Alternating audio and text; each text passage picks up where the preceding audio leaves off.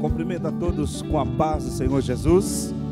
Sejam todos bem-vindos aqui essa noite, uma noite em que nós estamos na presença de Deus para adorá-lo na beleza da sua santidade. Eu estou sentindo a presença de Deus aqui desde as 18 horas. Às 18 horas nós estávamos aqui em oração com toda a equipe de intercessão do Ministério Regenere e Deus estava falando grandes coisas aos nossos corações neste período em que nós estávamos intercedendo por este culto e por aqueles que aqui compareceriam nessa noite. Você está aqui porque Deus te trouxe nesse lugar. Deus tem algo a comunicar a você aqui essa noite. Por um acaso eu acabei esquecendo meu óculos e eu não estou enxergando algumas pessoas que estão um pouco mais acima. Eu gostaria de pedir para vocês, venham aqui à frente, sentem-se nesses primeiros assentos, fique um pouco mais perto para que eu possa enxergar na sua face o brilho da glória de Deus, para que eu possa te ver sentindo a presença de Deus, que será notória aqui essa noite, quando Ele ministrar aos nossos corações.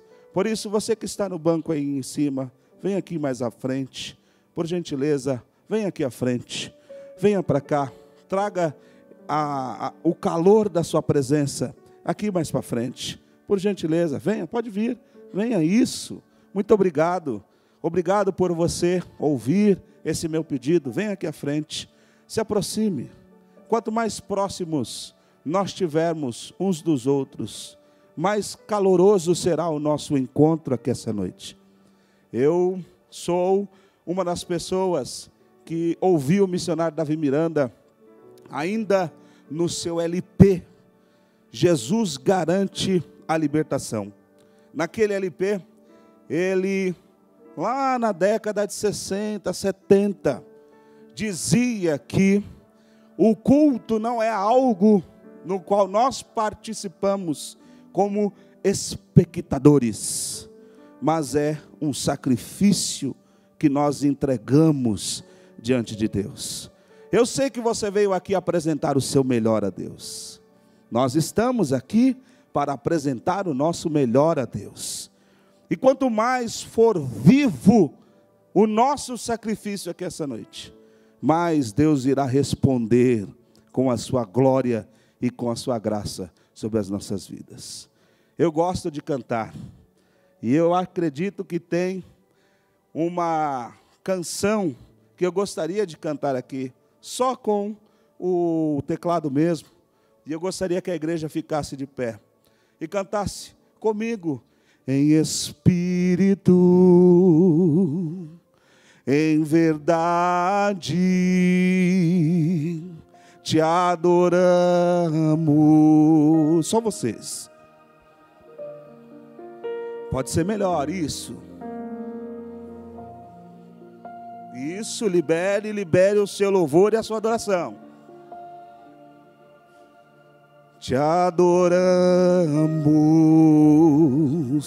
te adoramos. Só vocês, reis dos reis. Rei dos reis e Senhor, te entregamos nosso viver, Rei dos Reis e Senhor, te entregamos nosso viver. Para te adorar, Reis. Foi que eu nasci, ó Rei Jesus.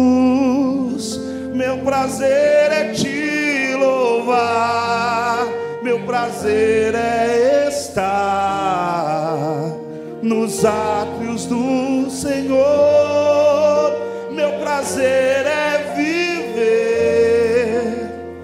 casa de Deus.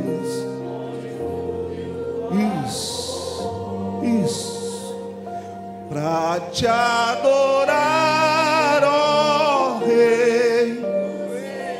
Bem forte, bem alegre, isso. Jesus, meu prazer é te louvar.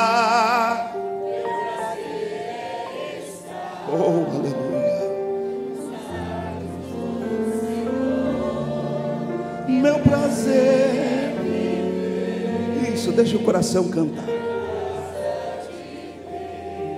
Oh, aleluia. Deus, essa é a sua casa. Senhor, nós estamos aqui essa noite para buscar a Sua presença. Eu sei que o Senhor já está se manifestando aqui. A palavra da nossa canção, ó Deus, há pouco é que nós queremos viver para te adorar. E eu sei que o Senhor está aqui, ó Deus, atento à adoração de cada coração que se prontificou nessa noite de estar na tua presença. Ó Espírito de Deus, a sua presença ela é indispensável aqui essa noite. Ó oh Deus, nós sabemos qual é o período que o Brasil está vivendo, ó oh Pai. Nós sabemos, ó oh Deus, qual é o período que a nossa nação está passando. Nós também sabemos, ó Deus, quais são os conflitos e as guerras que estão sendo travadas na nossa denominação, Senhor. Mas nós sabemos também que acima do trono dos homens, acima do governo, seja ele da igreja ou do Estado, acima de todos os tronos, está um trono que é soberano, que é o trono do Senhor.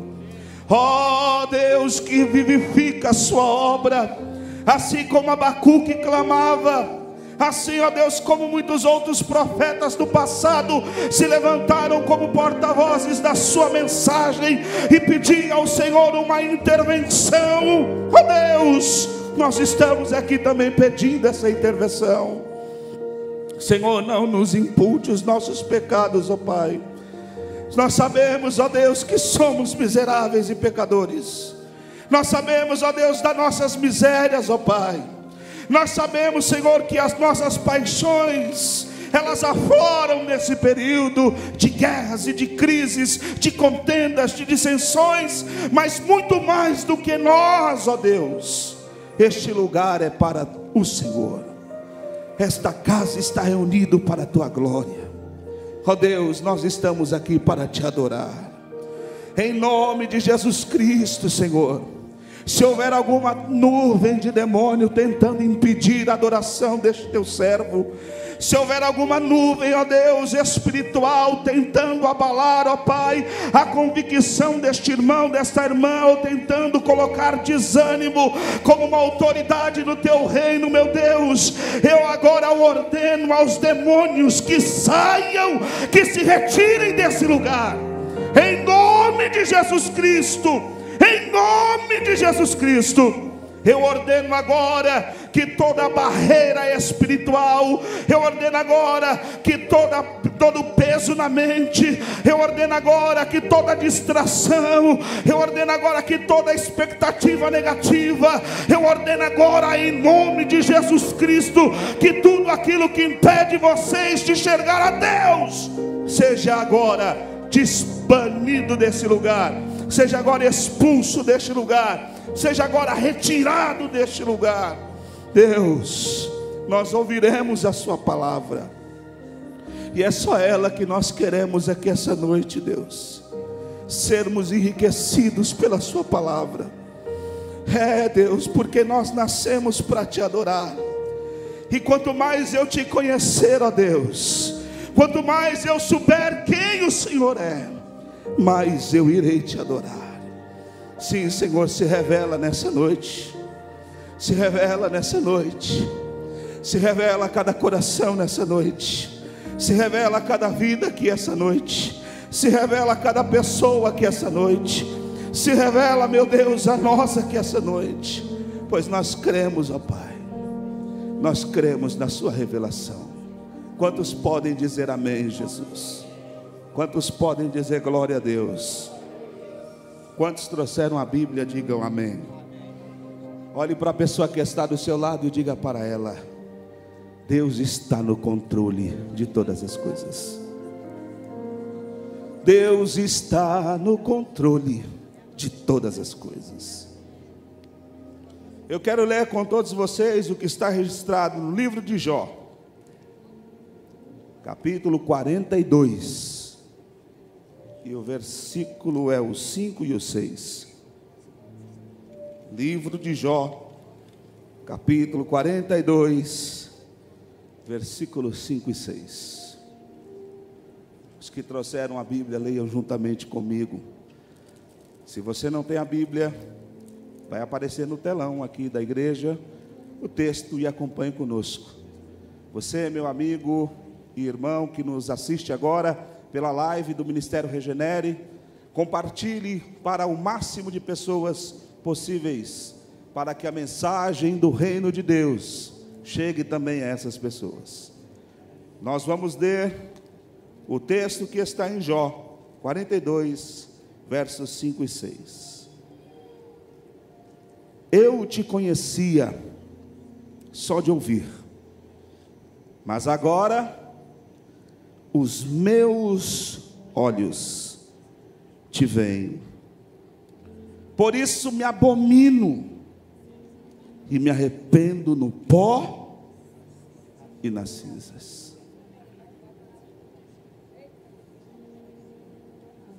Podemos sentar, meus queridos.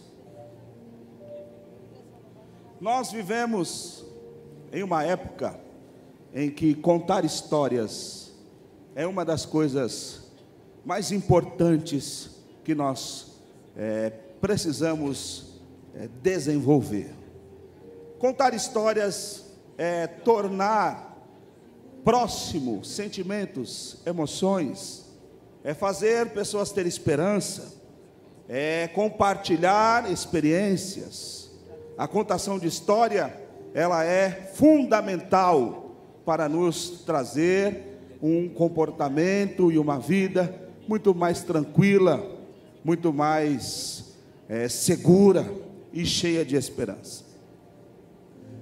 Existem várias formas de fazer a história acontecer, ou de registrar fatos históricos. Se nós estivéssemos aqui hoje falando das tecnologias digitais na construção de uma história, eu acredito que a primeira coisa que nós nos lembraríamos é dos registros que fazemos, dos momentos em que nós passamos ao longo da nossa vida. Normalmente, a gente costuma registrar o momento de alegria. Quando eu abro, por exemplo, as minhas redes sociais, lá estão fotos de momentos que eu desfrutei de algum sentimento, de alguma sensação, de algum momento de alegria.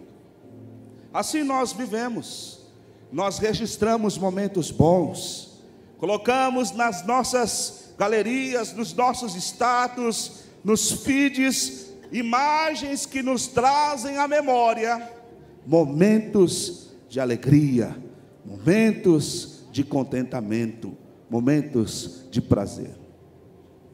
Mas nem sempre a vida é feita só de momentos bons.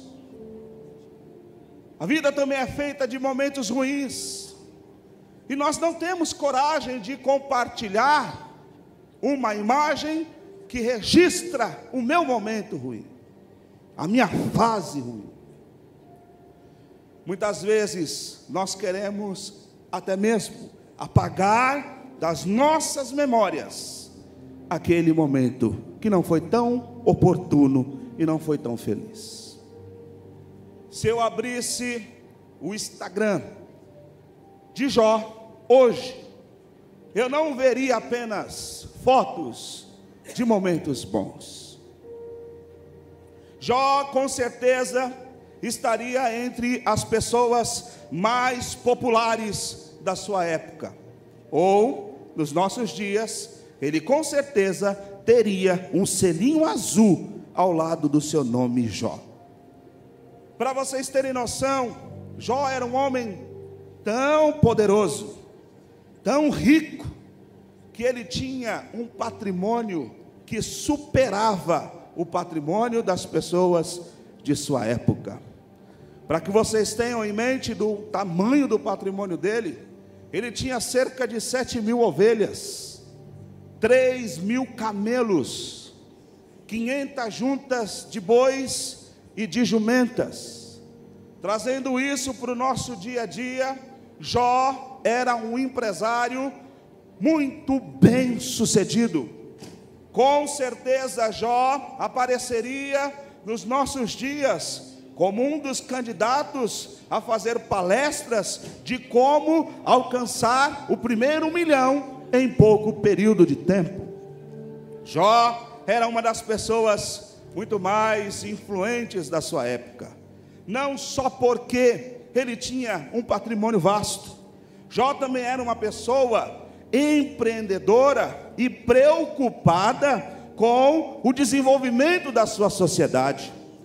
Jó era uma pessoa que era atenta às necessidades dos mais pobres. Jó era uma pessoa que se preocupava com a educação dos mais jovens. Jó também tinha um coração muito preocupado em empregar pessoas que não tinham uma forma de se manter na vida. Então Jó abria os seus negócios e abria vagas de emprego para centenas de pessoas. Haja vista que para criar essa quantidade de gado, ele precisaria, sem dúvida, de muitos profissionais e em várias frentes de trabalho. Jó tinha muitos servos ao seu serviço. Se eu abrisse o feed de Jó hoje, lá estaria com certeza uma imagem de um pasto verdejante, Lá estaria a imagem das ovelhas, e em números de grande quantidade, que perdia-se de vista e se confundia com as nuvens do horizonte. Se eu abrisse lá nos comentários, com certeza teríamos mensagens de amigos dizendo: Obrigado, Jó, por nos fornecer a lã das suas ovelhas porque são as lãs das suas ovelhas que nos fazem as nossas roupas, que nos aquecem durante os dias de inverno. Muito obrigado, Jó, porque você tem todos estes camelos e tem colocado estes camelos a serviço do transporte de cargas aqui na nossa sociedade. Com certeza nós veríamos alguns comentários dizendo: Jó, Obrigado por você ser essa referência para a nossa sociedade porque além de um homem rico, além de um homem influente, além de um homem poderoso, é um homem que se preocupa com a nossa nação, é um homem que se preocupa com as nossas condições. Obrigado, Jó, por nos fazer prosperar, porque a sua administração, a administração dos seus bens, a administração dos, dos seus negócios nos faz prosperar. Jó era um homem importantíssimo. Se hoje eu tivesse a oportunidade de fazer uma live com Jó, eu faria a live não no escritório, eu faria uma live não em um local onde Jó estaria com os seus cofres, as suas obras de artes, o seu patrimônio, demonstrando a sua grandeza. Eu faria uma live com Jó, conforme está registrado no capítulo 29 do seu livro. Jó assentado num banco de praça, olhando os jovens e dizendo aos jovens: Vocês estão pensando no seu futuro? O que vocês querem para o futuro de vocês? Jó olharia para os nobres da sociedade e diria a eles: E vocês? O que vocês esperam alcançar com o patrimônio e com a nobreza que vocês têm? Na sua live, Jó concederia conselhos a empresários e diria a eles: não se preocupe única e exclusivamente em possuir bens para o enriquecimento a ponto de idolatrarem a riqueza e o dinheiro. Jó, com toda certeza, falaria a essas pessoas da sua necessidade de se preocuparem com o bem-estar da sociedade. Mas Jó não é só esse personagem que aparece nas praças, que discursa em favor do mais simples, que com a sua sabedoria enriquece o conhecimento dos mais jovens. Jó não era simplesmente uma pessoa que andava sobre a sociedade e os nobres o tinham respeito, e as autoridades da sociedade olhavam para ele e diziam: Eis aí um homem do qual nós precisamos nos aconselhar. Jó não era esse homem apenas empresário, muito bem sucedido, empreendedor e preocupado com a sua sociedade. Jó era um homem de Deus. Qual era a atitude de Jó em relação a Deus? Nada do que ele tinha era suficiente para alterar o seu caráter. Nada do que ele tinha era suficiente para colocar em sua mente ou em seu coração a ideia de que ele poderia viver ou existir sem uma representação ou sem um contato com Deus. Jó era um homem tão temente que todos os dias ele se preocupava em reparar os seus pecados e apresentar diante de Deus os seus sacrifícios.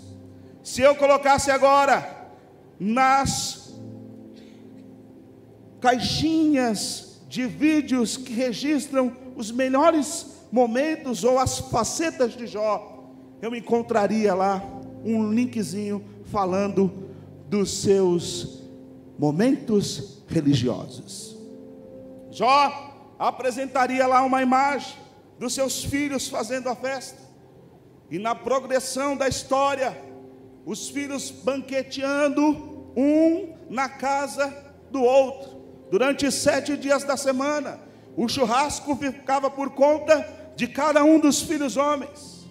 E as mulheres, filhas de Jó, simplesmente se alegravam naquele ambiente familiar, aconchegante e bem harmonioso.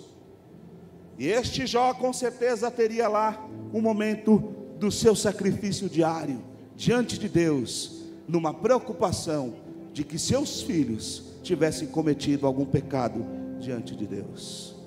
Este era o Jó envolvido com Deus. Este era Jó preocupado com a sua vida espiritual. Este era Jó que fazia um devocional por si e ao mesmo tempo clamava por sua família. Um homem extremamente poderoso em questões materiais, mas extremamente zeloso em sua vida com Deus, a ponto de Deus olhar do céu e se agradar de um homem como Jó. Os bons momentos de Jó estão vistos por todos nós. Fotos de Jó andando entre as ovelhas, passando a mão na, na, na, na lã das ovelhas, pisando os pés junto com os bezerros, junto com o leite que saíam das crias femininas ou é, que estavam tão férteis que derramavam o leite sobre o chão e ele molhava os pés, lavava os pés com o leite dos animais com certeza nós viríamos um Jó que olhava para as oliveiras e para o moinho, onde as suas, eh, os seus frutos se tornavam vinho, onde os seus frutos se tornavam azeite, e Jó dizia assim: tudo isso que eu tenho foi Deus quem me deu. E lá estava a glória te dou, ó Deus, porque tudo isso foi o Senhor que me deu um homem que tinha muita responsabilidade diante de Deus. Certo dia, esse Jó abriu lá o seu feed de notícias. E de repente ele viu que o tempo estava se fechando. Algumas coisas começaram a aparecer. Um dos seus servos começou a perceber uma movimentação no campo. Já mandou mensagem para ele: Olha, Jó, Está acontecendo algo estranho aqui. E de repente Jó começa a ver o seu patrimônio todo sendo minado, roubado por homens maus e perversos. Jó estava na varanda de sua casa e de repente chegou um dos seus criados, seus servos e disse: Jó, corre, Jó, corre. O negócio começou a estreitar para nós aqui, Jó. Sabe o que é que está acontecendo? Vieram alguns caldeus e roubaram todas as suas ovelhas mataram todos os servos que estavam sob a responsabilidade de tosquiar, de apacentar, de alimentar, de guiar as ovelhas. Só sobrou eu, Jó, para te trazer essa má notícia. O homem nem terminou de falar, lá veio outro: Jó, Jó, estamos desesperados, Jó. Está acontecendo um caos aqui, Jó. Eis que nós estávamos lá cuidando dos camelos. De repente veio o fogo do céu e consumiu tudo, Jó. O homem nem terminou de falar, veio o terceiro. Estávamos nós cuidando das juntas, e de repente apareceram lá os caldeus e também fizeram guerra. Eles se separaram em três grupos, levaram um pouco para um lado, um pouco para o outro. Quando a gente foi ver, a terra estava tomada do povo inimigo. Eles estavam saqueando a nossa cidade, eles estavam saqueando o seu patrimônio. Não sobrou nada, não sobrou ninguém, apenas eu para te trazer essa má notícia, Jó. Talvez Jó tivesse pensado naquele momento: patrimônio financeiro, tudo bem, a gente recupera.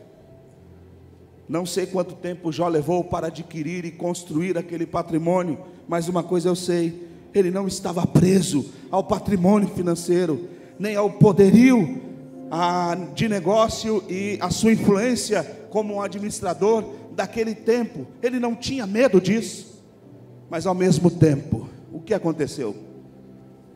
Um quarto homem veio trazendo uma notícia. Jó, o caos também aconteceu na casa onde estavam seus filhos. Um vento muito forte soprou. A casa caiu. Todos os que estavam lá morreram. Só eu soube para te trazer a notícia. Minha família, meu maior patrimônio. Como Jó reagiu a isso? Com certeza, ele que amava os seus filhos, sentiu o golpe. E como todo bom homem, quando vê o seu patrimônio adquirido, a sua família construída, todas as coisas que ele fez dentro da legitimidade sendo destruída, ele entrou em crise. Na sua crise, Jó revelou algo ainda mais sublime. O que é que Jó revelou? Jó revelou a sua submissão e sujeição a Deus. Em nenhum momento ele esperneou, bravejou e disse: Deus não existe, Deus é um ser mau, Deus é um ser injusto que está querendo me matar, que não gosta de mim, que deixou de ser favorável a mim. Ele disse: Eu sou grato a Deus mesmo sabendo que não tenho mais nada, porque tudo que eu tenho veio dele, e tudo que eu tenho é para a glória dele. Jó estava sentado, desolado. Sua mulher chegou a ele e disse: Ei, Jó, o que está acontecendo? Não vale a pena ser fiel a Deus nessas condições que você está. Seria melhor, Jó, que você abandonasse tudo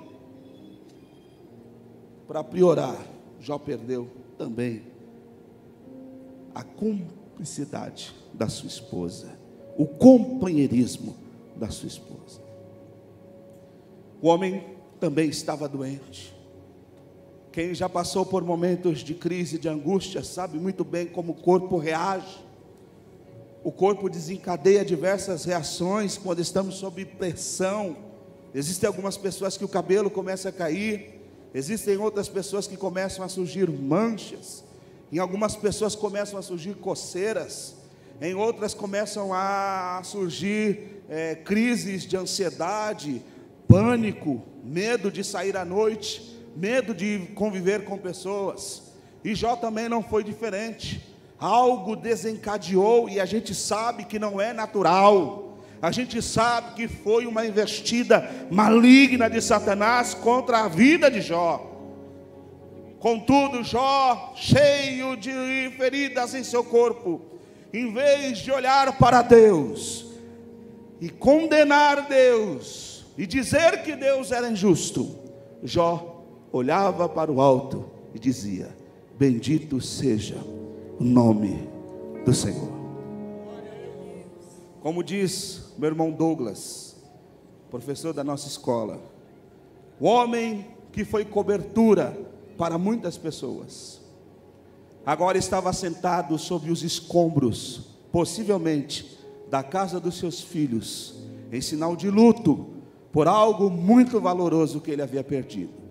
E com a telha da casa dos seus filhos, estava coçando as suas feridas, tentando, quem sabe, se aliviar dos tumores de pus que lhe faziam tanto sofrimento. Esse registro Jó não quis colocar no seu feed. Ele não quis de forma alguma aparecer nas mídias sociais com este registro. Jó estava em sinal de luto e em sinal de miséria diante de Deus, se colocando como nada. Três amigos de Jó começaram a perceber a ausência dele, ouviram os rumores, viram aí os comentários de pessoas ligadas a ele, que ele estava passando por um momento de crise, que alguém deveria lá falar com ele. E de repente, três homens se aproximaram de Jó, que eram seus amigos, que conheciam tudo aquilo que ele era, toda a sua, é, toda a sua imponência, todo o seu poder, toda a sua autoridade, tudo que ele era para aquela sociedade. E quando viram Jó, neste segundo estado, um estado caótico, eles ficaram uma semana sem sequer pronunciar uma palavra. Como pode alguém tão importante, numa fase rápida de tempo, se tornar um homem assentado entre os escombros? Como pode alguém que foi cobertura, como diz meu amigo Douglas, agora está se coçando com um caco de telha? Como pode alguém tão grande, tão nobre, tão poderoso, agora está em um estado tão caótico? Estes homens começaram a culpar Jó. Jó, você tem alguma coisa de errado. As acusações eram tantas, as investidas contra a integridade de Jó eram tantas, que Jó tentava se esquivar de uma acusação, de outra e de um golpe de outro. Jó que ainda estava sob o impacto daquela situação, que as suas emoções ainda estavam abaladas, que os seus sentimentos ainda estavam machucados, começou a sentir mais choque, mais conflitos, mais golpes, mais problemas para a mente dele. E ele ficou, meu Deus, e agora o que é que eu faço? É o meu fim. Acabou.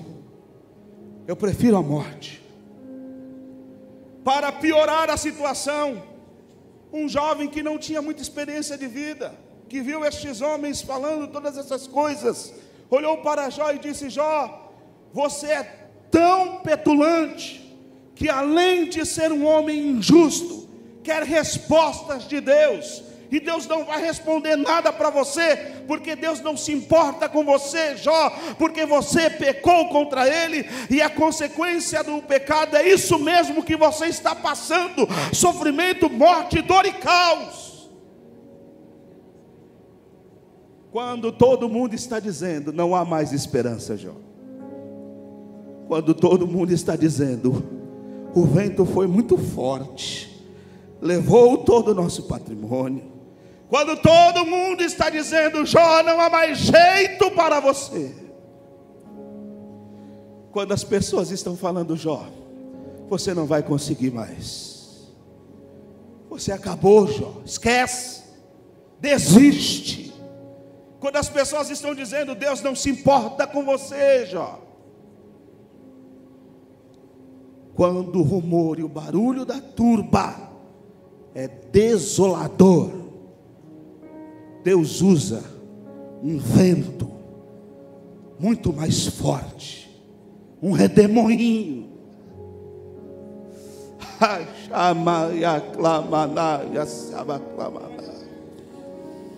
Ora mandaraia sorebedek lamalaia shabakanara. Araia surimikiada masoraia sebedes. Ora maclama xarabakadaraia abasebeka. Deus irrompe as falas negativas, Deus irrompe os momentos tempestuosos, Deus rompe com as palavras de acusação, Deus rompe com todas as falas que eram negativas e contrárias, e Ele diz: Jó! Eis que eu vou revelar quem realmente eu sou. Onde você estava quando eu fundei a terra, a terra? Quando eu estabeleci os fundamentos da terra?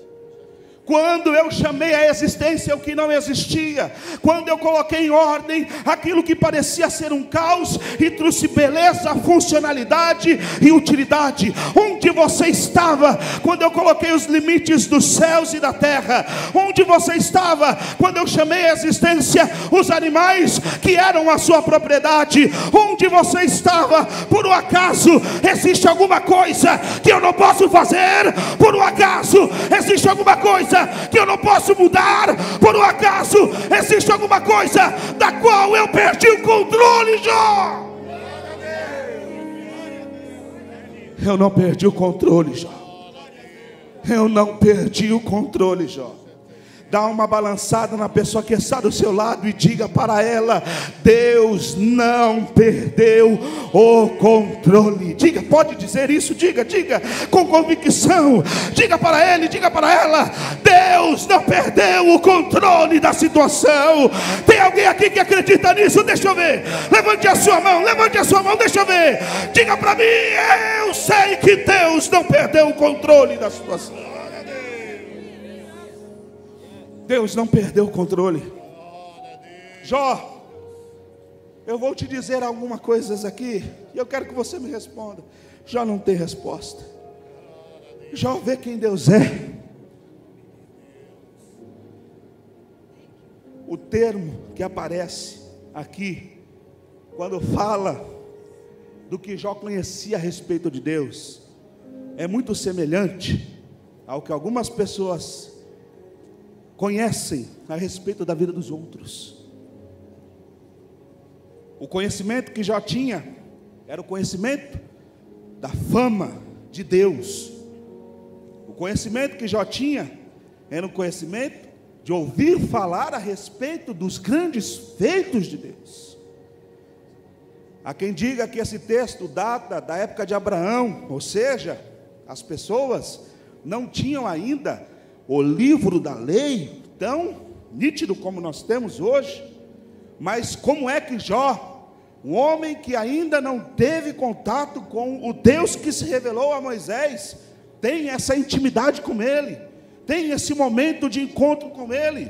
Como é que este homem tão grande, este homem tão verdadeiro em sua religião, este homem tão verdadeiro em sua devoção, tudo isso sem conhecer Deus como Ele é. O que me impressiona é que o que Jó conhecia de Deus era suficiente para ele o temer e o reverenciar. Mas agora, a opinião abre espaço para o conhecimento experimental. É lógico, o texto ele dá a nós algumas ideias da doxa opinião, da episteme, ciência. O texto nos dá algumas noções do que é ouvir falar sobre alguém. Imagine que nós estamos no reino de Salomão e de repente eu sou de um outro reino e escuto falar da fama do reino de Salomão. Eu sou a rainha de Sabá e estou indo até o reino de Salomão para ver como eu posso me beneficiar da sabedoria de um homem tão importante. A minha fama, ou seja, a fama de Salomão, chega aos ouvidos da rainha de Sabá, e ela então decide conhecer Que é isso? Como você faz isso? Quem é você? E ela diz: O que eu ouvi falar de você era uma coisa. Agora, quando eu vi, experimentei, não só com os meus ouvidos de boatos, não só com os meus ouvidos de falas de pessoas que davam testemunho de você.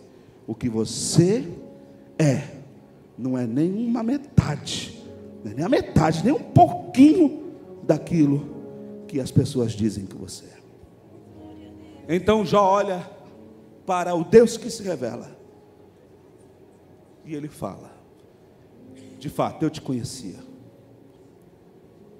mas era um conhecimento de boatos.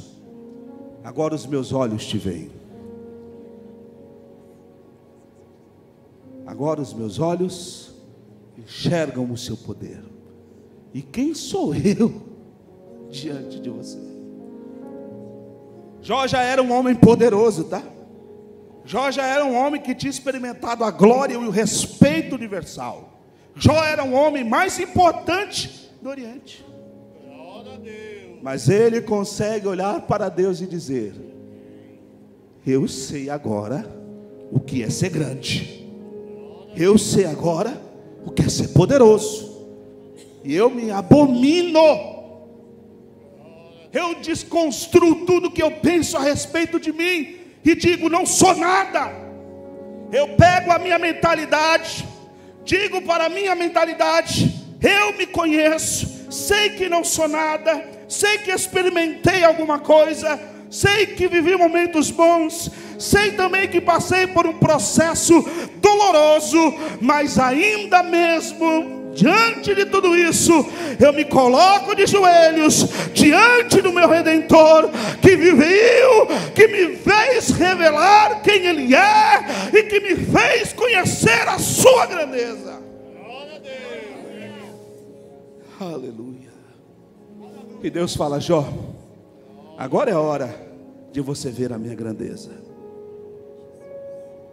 Quanto tempo levou para você construir o seu patrimônio, Jó? Quanto tempo levou para você ter sete filhos? Quanto tempo levou? Para ter três mulheres bonitas como filhas? Quanto tempo você levou? Quanto tempo você levou para ter essa quantidade de ovelhas? Seis mil. Quanto tempo levou para você ter essa quantidade de camelos? Quanto tempo você levou? Eu sou o Senhor do tempo. E eu consigo fazer com que coisas que parecem ser demoradas se abreviarem para que o meu povo seja glorificado através das minhas obras. Jó, os teus amigos que te acusaram, libera perdão sobre eles, porque o perdão vai trazer cura para eles. Jó, as pessoas que te deviam favores, não se preocupe, Jó, eles virão até você e te trarão presentes.